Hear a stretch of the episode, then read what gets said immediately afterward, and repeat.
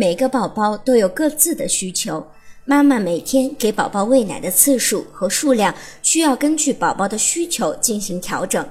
喂养宝宝可以按照需求量，也可以按照时间，妈妈可以根据自己的实际情况决定。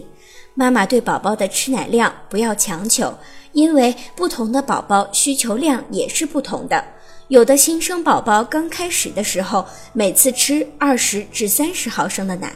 到满月时达到五十毫升左右；而有的宝宝则在刚出生时，每顿需要五十至六十毫升的乳汁，满月时则达到八十毫升左右。但是大多数的宝宝一般都维持在每顿四十至五十毫升。妈妈只需要多观察宝宝的反应，只要睡眠正常、大便正常、体重稳定增加，就说明喂奶量没有问题。